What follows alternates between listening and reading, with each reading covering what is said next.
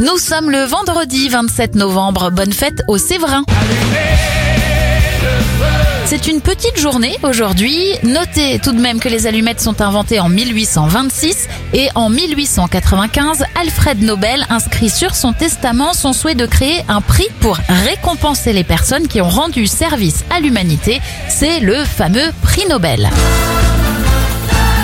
Deux anniversaires pour terminer cette éphéméride, celui de l'acteur Aldo Macione, il a 85 ans, et l'entraîneur Aimé Jacquet souffle ses 79 bougies.